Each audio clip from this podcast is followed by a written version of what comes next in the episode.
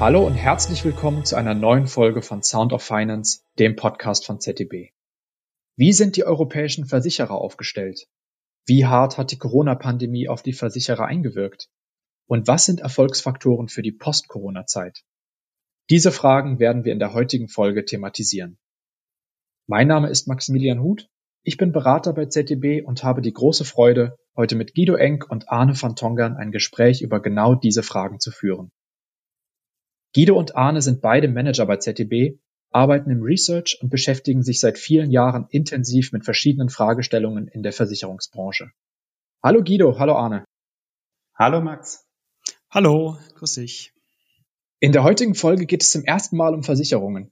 Neben Banken die zweite große Kundengruppe innerhalb der Finanzdienstleister, die ZDB berät. Guido und Arne, ihr habt vor kurzem die European Insurance Study 2020 herausgebracht. Guido, da zuerst die Frage an dich. Was genau habt ihr in eurer Studie untersucht? Mhm. Ja, die äh, European Insurance Study 2020 ist bereits die zweite Ausgabe nach 2019 und äh, wir haben analysiert, wie erging es der europäischen Versicherungswirtschaft in 2019 und wie hat sich die Lage der Versicherer durch die Corona-Krise geändert. Das heißt, wie stark waren Versicherer durch Corona betroffen? Ähm, hierzu haben wir uns die Zahlen der europäischen Versicherer insgesamt angesehen, über, über ähm, Ver Verbände und äh, Aufsichtsbehörden und uns zusätzlich im Detail die, die 25 größten europäischen Versicherungsgruppen vorgenommen. Und äh, um die Situation von Versicherern gesamthaft beurteilen zu können, benötigt man Kennzahlen aus verschiedenen Bereichen, also Profitabilität, Solvabilität oder auch Stabilität und Wachstum. Und was wir uns zusätzlich angesehen haben, äh, was sind die Erfolgsfaktoren der Versicherer, die besser durch die Krise gekommen sind, beziehungsweise damit zusammenhängt, welche Faktoren, welche Dinge sind eigentlich durch die Corona-Krise für Versicherer wichtiger geworden?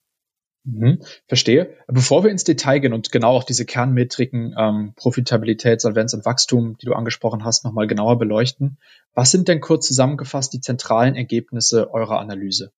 Ja, fangen wir mit einer guten Botschaft an. Ähm, vor der Krise, also in 2019, waren Versicherer insgesamt gut aufgestellt.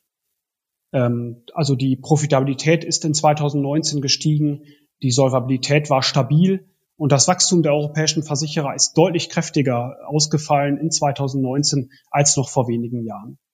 Ja, Corona hat schon erhebliche Auswirkungen auf europäische Versicherer gehabt, und zwar in allen von mir eben genannten Dimensionen, also in der Profitabilität, in der Solvabilität, beim Wachstum. Aber wenn man das jetzt mal vergleicht, zum Beispiel mit der Luftfahrt oder mit der Touristikbranche, ist die Krise für Versicherer insgesamt nicht existenzbedrohend. Also schon deutliche Spuren, aber nicht existenzbedrohend. Oder um es mit äh, so in einer Ampellogik zu sagen, Ende 2019 waren wir in allen Dimensionen auf grün und jetzt sind wir äh, auf eine gelbe Ampelfarbe gewechselt. Aber eben auch nicht auf rot. Ja, also das ist schon mal ein gutes Zeichen, ähm, dass die Versicherer insgesamt gut durch die Krise gekommen sind. Ähm, aber gibt es da auch Unterschiede? Also welche Versicherer kommen mit der Krise besser klar und welche wurden härter getroffen? Also mit Sicherheit kann man behaupten, dass alle Versicherer in irgendeiner Form von der Krise betroffen sind. Und Guido hat ja auch gerade schon aufgezeigt, dass die Branche insgesamt schon sehr hart getroffen wurde durch die Corona-Pandemie. Die Auswirkungen auf einzelne Versicherer können aber sehr, sehr unterschiedlich sein und sind auch sehr, sehr unterschiedlich. Man sieht das schön zum Beispiel in der Profitabilität im Bereich der Kompositversicherung. Denn hier gibt es sogar Krisengewinner, kann man sagen. Äh, nehmen wir als Beispiel die Kfz-Versicherung. Durch den Lockdown ist der Kfz-Verkehr deutlich zurückgegangen. In der Folge haben sich die Schadenfrequenzen äh, gesenkt und der Schadenaufwand ist insgesamt deutlich zurückgegangen, sodass die äh, Kfz-Versicherung hier sogar profitiert. Experten erwarten äh, ein versicherungstechnisches Ergebnis von über zwei Milliarden Euro alleine in Deutschland. Man sieht also, dass Versicherer, die hier in diesem Segment unterwegs sind, sogar profitieren konnten von der Corona-Krise. Aber auf der anderen Seite gibt es auch die Bereiche wie Betriebsschließungsversicherung oder Veranstaltungsausfallversicherung oder auch die Lebensversicherung, die im Neugeschäft eingebrochen ist. Versicherer, die in diesen Sparten tätig sind, spüren natürlich deutlich negative Auswirkungen durch die Corona-Krise. Also ja, es ist jeder betroffen, aber die äh, Auswirkungen, die Ausprägungen sind stark abhängig vom Geschäftsmodell, auch vom regionalen Mix, vom Branchenmix und auch vom Produktmix jedes einzelnen Versicherers. Also wir sehen, es gibt sich dort ein differenziertes Bild. Wenn wir uns jetzt die Analyseergebnisse detaillierter anschauen, was sind die Kernerkenntnisse in Bezug auf die drei Kernmetriken Profitabilität, Solvabilität und Wachstum, die ihr eben schon genannt hattet? Vielleicht beginnen wir einfach mit der Profitabilität. Ja, also wir schauen uns diese drei Kernmetriken ja auch schon über einen längeren Zeitraum an. Ähm, und in der Profitabilität kann man festhalten, dass die Versicherer hier sehr, sehr solide aufgestellt sind. Trotz schwieriger Rahmenbedingungen, insbesondere des Niedrigzinsumfeldes. Die großen europäischen Versicherer schaffen es also schon seit, seit über fünf Jahren, regelmäßig Eigenkapitalrenditen zu erwirtschaften, die deutlich über den Kapitalkosten liegen. Im Gegensatz zum Beispiel zu europäischen Banken, wo sich ein anderes Bild zeigt.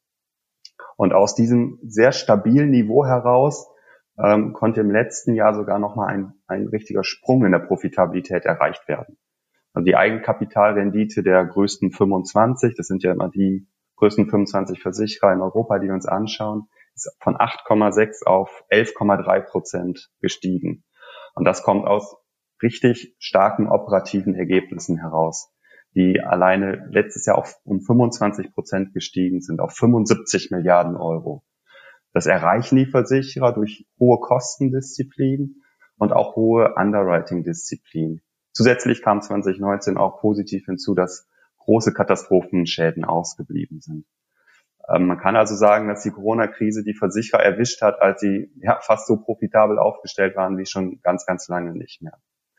Ja, und jetzt kommen wir zu den Auswirkungen der Corona-Krise. Ich habe vorhin schon mal kurz skizziert, dass es ähm, für jeden Versicherer ganz unterschiedlich ist. Aber als Indikation haben wir uns schon mal die Halbjahresberichte der größten Versicherer angeschaut.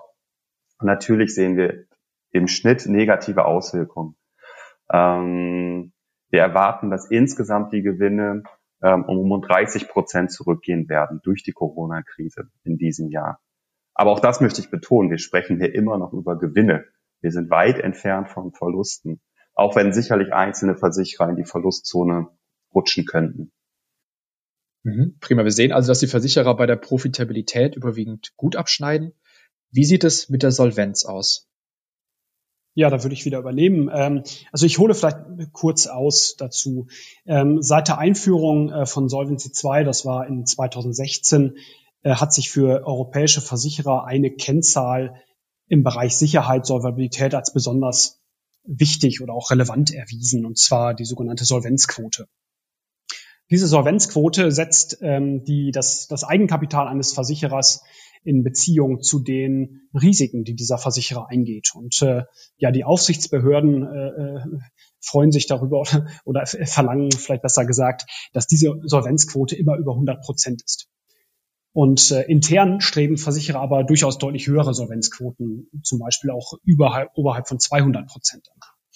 Und wenn man sich das in den letzten Jahren mal ansieht, ähm, war die europäische Versicherungsbranche im, im breiten Mittel ähm, sehr stabil auf sehr hohem Niveau unterwegs. Also zum Beispiel 2016 bei etwa 228 Prozent und dieser Wert ist bis 2019 auf 242 Prozent gestiegen. Also das ist ein Wert, der natürlich deutlich über den geforderten 100 Prozent liegt. Und das ist auch ein Effekt oder eine Beobachtung, die gut auf die Top 25 der größten europäischen Versicherer ähm, übertragbar ist. Auch äh, die Solvenz dieser ähm, großen Versicherungsgruppen war deutlich und stabil über 200 Prozent. Das Niedrigzinsniveau in 2019, ja, also wenn man mal genauer hinschaut, ist es durchaus so, dass die, die lang anhaltenden niedrigen Zinsen in einigen Branchen durchaus ihre Spuren hinterlassen haben. Wenn man zum Beispiel sich die Lebensversicherungswirtschaft äh, in, in, äh, in Deutschland anschaut, da hat es in 2019 deutliche Rückgänge der Solvenzquote gegeben, aber von einem Niveau von vorher 400 Prozent, also auf einem sehr, sehr hohen Ausgangsniveau. Jetzt kommen wir zu Corona. Der Effekt von Corona ist, ist klar und irgendwie sind alle betroffen in allen Ländern und Lebensversicherer gleich wie Schadenunfallversicherer. Die Solvenzquoten sind durch Corona gesunken. Zum, ähm, zum ersten Quartal 2020 ähm, das sind Zahlen der, der Europäischen Versicherungsbehörde, sind die Solvenzquoten der, der europäischen Versicherungswirtschaft insgesamt um etwa 15 Prozent im Mittel gesunken. Im ersten Halbjahr 2020 sind die Solvenzquoten der fünf größten europäischen Versicherer im Mittel um fast 25 Prozent gesunken. Also das ist echt ein klarer Trend und kann man sagen, oh, das ist, hat's ja ganz schön gerappelt. Aber man muss sich nochmal vor Augen führen, wir sind auf einem extrem hohen Niveau von über 200 Prozent gestartet. Und auch nach diesem ja doch schon relativ kräftigen Schockszenario Corona sind wir immer noch auf einem Niveau, was die Solvenz angeht, die wirklich im Mittel komfortabel ist. Und auch hier muss man aber nochmal betonen, es gibt durchaus Versicherer, die härter getroffen sind. Und es gibt auch Versicherer, die vielleicht vorher schon ein bisschen schwach aufgestellt waren, die durch Corona in, in äh, Bedrängnis kommen können. Ich verstehe. Wie sieht es in Sachen Wachstum aus, dem, der letzten äh, der drei Kernmetriken? Ja, das Wachstum ähm, ist ein bisschen die Sorgenmetrik der Versicherer langfristig äh, betrachtet. Also es war auch so das Ergebnis unserer letztjährigen Studie, wo wir gesagt haben, die Versicherungsbranche ist gut aufgestellt, alleine es fehlt an Wachstum. Ähm, und gemessen an den Bruttoprämien haben wir langfristig auch gesehen, dass die europäische Versicherungsbranche maximal stagniert oder auf, vielleicht auf gesamtwirtschaftlichem Niveau wächst. Aber die Versicherungsdichte steigt nicht. Ähm, aber selbst in dieser Metrik ähm, konnten wir 2019 ein echt starkes Ergebnis sehen. Also die größten 25 Versicherer wieder sind hier um über sechs Prozent gewachsen, damit deutlich schneller als der Markt. Auch die, die Lebensversicherung, insbesondere trotz äh, Niedrigzinsumfeld, ist mit sieben Prozent gewachsen. Also wirklich starke Zahlen. Ähm, aber auch hier stellt sich ja wieder die Frage, was hat jetzt Corona mit dieser starken Entwicklung gemacht? Und ähm, das lässt sich natürlich noch nicht final beantworten, aber auch hier wieder, wenn wir die Halbjahresberichte so als Indikation nehmen, und auch die, die Einschätzung von, von, ähm, von Verbänden, ähm, dann gehen, gehen wir davon aus, dass wir für dieses Jahr eine Stagnation sehen werden, also ein Nullwachstum und eine Erholung auch frühestens fürs nächste Jahr erwartet wird. Wie diese Erholung dann aussehen wird, ist im Moment auch noch ganz schwer abzuschätzen. Also ich habe vorhin schon das Beispiel gebracht, weniger Verkehr bedeutet niedrigere Kfz-Prämien. Wir haben Arbeitslosigkeit und Kurzarbeit. Das bedeutet tendenziell weniger Altersvorsorge. Im Firmenkundenbereich sehen wir weniger Umsatz, mehr Insolvenzen werden erwartet. Das wiederum bedeutet einen Prämienrückgang im ganzen Firmenkundensegment. So haben Versicherer auch die Möglichkeit, Beitragsanpassungen im Bestand durchzuführen, können aber diese Entwicklung damit auch nur ein Stück weit kompensieren. Aber selbst in diesem schwierigen Umfeld wird es Versicherer geben und gibt es Versicherer, das zeigen wir ja auch in unserer Studie, die weniger schrumpfen als andere, beziehungsweise in dieser Krise sogar wachsen. Genau, Arne, das, deine Antwort bezog sich überwiegend auf den Gesamtblick oder auf die Segmente. Guido, welche Versicherer sind denn 2019 besonders stark gewachsen und was sind die Gründe hierfür? Und hast du vielleicht auch ein Best-Practice-Beispiel? Ja, gerne. Also genau, wir haben uns, wie du schon andeutest, wir haben uns äh, in 2019, wie bereits im Vorjahr, angesehen, in zehn europäischen Ländern ähm, welche Versicherer besonders stark gewachsen sind. Das haben wir immer so Wachstumschampions genannt. Und also wie gesagt, zehn Länder haben wir uns angesehen, jeweils fünf ähm, äh, Versicherer ermittelt, die in den Bereichen Schadenunfall beziehungsweise Lebensversicherung besonders gut, besonders erfolgreich waren. Oder eine Auffälligkeit ist, dass viele Wachstumschampions 2019 auch schon in 2018 stark gewachsen sind. Zum Beispiel in Deutschland ähm, ist die Allianz Marktführer in der Lebensversicherung und die sind auch in 2019 wieder deutlich über den Markt gewachsen. Oder ähm, so etwas kleinere Spezialanbieter wie äh, die Wertgarantie, die sich unter anderem auf die äh, Absicherung, Versicherung von E-Bikes ähm, fokussiert und über diesen Zweig deutlich gewachsen sind. Oder auch mal die, die, den Versicherer, die Bayerische zu nennen. Die haben es geschafft, in 2018 und 2019 in, in beiden Segmenten, also Lebensversicherung und Schadenunfallversicherung, deutlich über den Markt zu wachsen. In einigen Märkten ist auch auffällig, wie gut Bankassurance funktioniert. Da muss man vielleicht mal kurz erklären. Also Bankassurance ist so ganz klassisch betrachtet der Vertrieb von Versicherungsprodukten in Bankfilialen. Und äh, das ist ein äh, Markt, der in einigen Ländern, sagen wir, insbesondere Italien, Spanien, Frankreich zu nennen, sehr, sehr stark ist. Also da, wird, da werden viele Versicherungsprodukte, also noch mehr als in Deutschland, über Bankfilialen vertrieben. Und ähm, äh, die Intesa, ähm, also Intesa ist ein Bankkonzern und äh, die haben eine, auch eine Versicherungstochter, also in, in, in Italien. Und äh, die haben in äh, 2019 enorme Anstrengungen unternommen, ihre Mitarbeiter fit für den Versicherungsvertrieb zu machen. Also die haben 40.000 Mitarbeiter im Vertrieb von Versicherungsprodukten geschult, Absicherungsexperten in den Filialen äh, installiert und das auch kombiniert mit der der Herausgabe oder mit mit der der ja mit neuen innovativen flexiblen Produkten. Und das hat insgesamt dazu geführt, dass dieser Versicherer wirklich deutlich sehr sehr stark gewachsen ist und wirklich einen Wachstumsschub erlebt. Also was auch noch gut funktioniert hat in 2019, auch in Vorjahren auch schon, das Thema kundenorientierte Produkte, Vertriebspartnerschaften auch außerhalb von Bankassurance und ähm, ein Thema, was in Deutschland auch, äh, denke ich, ein, ein Sondereffekt gewesen ist, das Thema Einmalbeiträge in der Lebensversicherung. Hm, also wir sehen, dass einige Versicherer ihre, äh, ihre Arbeit da richtig gut machen und wirklich neue Innovationen an den Markt bringen.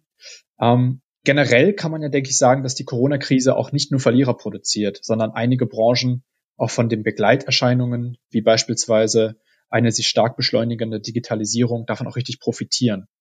Ihr habt im Rahmen eurer Studie auch analysiert, welche Trends sich durch Corona verschärft haben.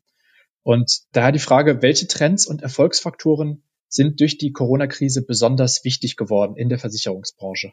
Also wir haben uns, ähm, ja, was haben wir gemacht? Wir haben viele Zeitungsartikel gelesen, äh, Pressemitteilungen von Versicherern, haben auch in Halbjahresberichte, Quartalsberichte geschaut und mal ein bisschen analysiert, also was, was haben eigentlich die Versicherer gemacht, äh, die, ähm, die in 2020 sag mal, gegen den Markt gewachsen sind und erfolgreich waren.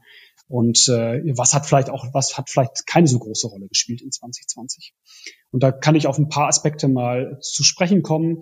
Ich hatte ja eben schon mal über Bankassurance gesprochen. Das war etwas, was vor der Krise enorm wichtig war. Und jetzt kann man sich ja vorstellen, wenn in einem harten Lockdown wie zum Beispiel in Italien im Frühjahr die Bankfilialen geschlossen sind, dann funktioniert äh, der Vertrieb über Bankfilialen auch nicht, nicht so richtig gut. Ne? Und äh, das gab also durchaus eine Delle. Aber wir erwarten, dass die Bedeutung von Bankassurance auch in den nächsten Jahren eine sehr starke sein wird. Auch deshalb, weil zum Beispiel das Thema digitale Bankassurance, also der Vertrieb von Versicherungsprodukten über Banking-Apps in Zukunft wichtiger werden wird. Das Thema Mergers und Acquisitions ähm, war in den letzten Jahren jetzt kein so Riesenthema. Also große Übernahmen haben wir nicht so beobachtet, wenn man mal davon absieht, dass einige Versicherer ähm, ihre Lebensversicherungsbestände an sogenannte Run-off-Gesellschaften abgegeben haben. Ähm, auch an der, der M&A-Seite, da war es in den letzten Monaten in 2020 recht ruhig und wir erwarten auch nicht, dass sich das durch, ähm, durch Corona ändern wird, also dass durch Corona eine große Konsolidierungswelle ausgelöst werden wird. Ein Thema, äh, das hat jetzt keinen unmittelbaren, äh, keine unmittelbare Auswirkung auf Wachstum, aber das Thema New Work, also äh, neue Arbeitsmodelle, Ho Homeoffice, da, da war es so, dass natürlich irgendwie Versicherer da bis jetzt bei allen Ausnahmen eher etwas traditionell aufgestellt waren. Also die Leute sind ähm, üblicherweise ihre Arbeitswoche im Büro verbracht. Aber auch dort, ähm, auch in der Versicherungswirtschaft wird das Thema moderne Arbeitswelten, innovative Arbeitszeitmodelle immer wichtiger. Auch einfach deswegen, um ähm, als flexibler, moderner Arbeitgeber attraktiv zu sein für, für, für junge, talentierte Mitarbeiterinnen und Mitarbeiter. Und als letztes ein Thema, das durch die, durch die Corona-Krise einen enormen Schub erfahren hat, ist das Thema digitaler Vertrieb. Und äh, unter digitalem Vertrieb verstehen wir nicht nur die Verbesserung der, der Plattformen oder der Versicherer-Webseiten, sondern auch eine bessere Ausstattung der äh, Vermittlerinnen und Vermittler vor Ort, also im persönlichen Vertrieb mit äh, digitalen Instrumenten, mit digitalen Tools. Und das ist also Thema, was, was wirklich in, durch die Corona-Krise und auch für die Zukunft deutlich an Bedeutung gewonnen hat. Genau, du sagst es, digitaler Vertrieb ist bereits sehr wichtig und hat durch Corona noch weiter an Bedeutung gewonnen.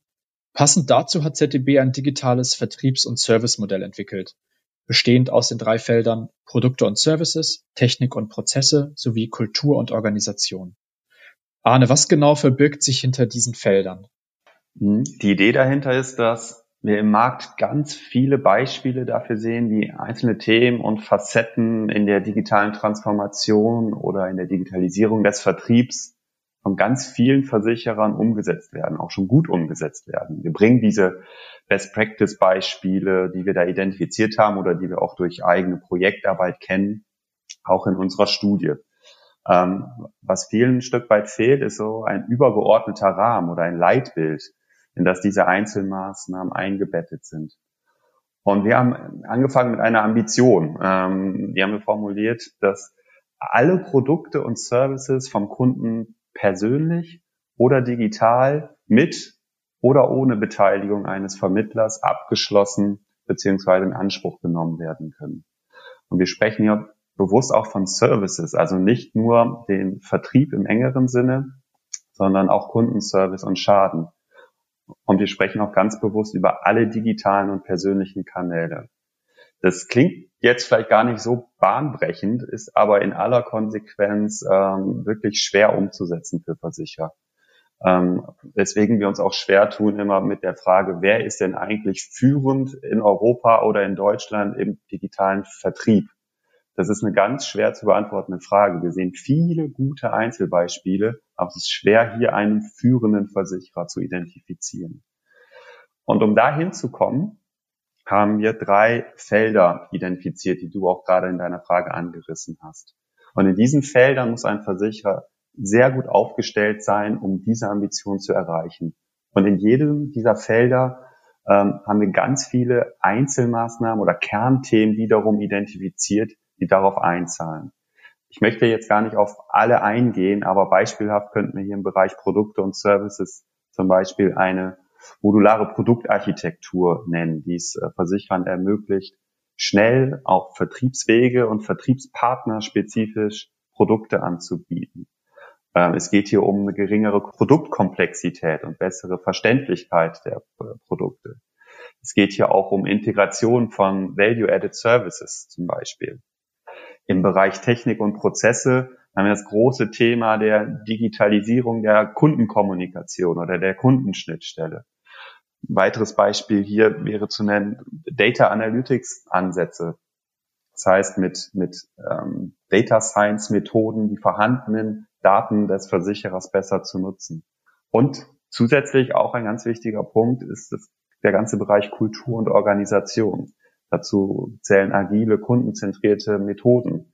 Aber auch das große Thema New Work, was eigentlich kein neues Thema ist, ähm, aber wie wir alle erfahren haben in den letzten äh, Monaten, doch einen erheblichen Schub auch durch die Corona-Krise bekommen hat. Okay, wenn diese drei Felder dann wirklich optimal ineinander greifen, erhöht das einfach die Wahrscheinlichkeit, als Versicherung erfolgreich am Markt aktiv zu sein. Damit sind wir auch schon am Ende des Interviews angelangt.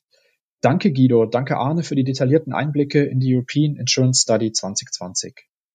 Wir sehen also, die Versicherungsbranche war bereits gut aufgestellt und ist bisher überwiegend gut durch die Krise gekommen. Es bleibt aber spannend, wie sich die gesamte Branche, aber auch einzelne Unternehmen in der Zukunft entwickeln werden. Wenn ihr noch mehr Infos erhalten möchtet, könnt ihr die Studie kostenlos bestellen. Den Link zur entsprechenden Seite findet ihr in der Episodenbeschreibung, ebenso die Kontaktdaten von Guido, Arne und mir. Gebt uns gerne Feedback oder sagt eure Meinung zu dem Thema, beispielsweise über Social Media. Wenn euch die Folge gefallen hat, abonniert gerne den Podcast und lasst eine Bewertung da. Vielen Dank und bis zum nächsten Mal bei Sound of Finance.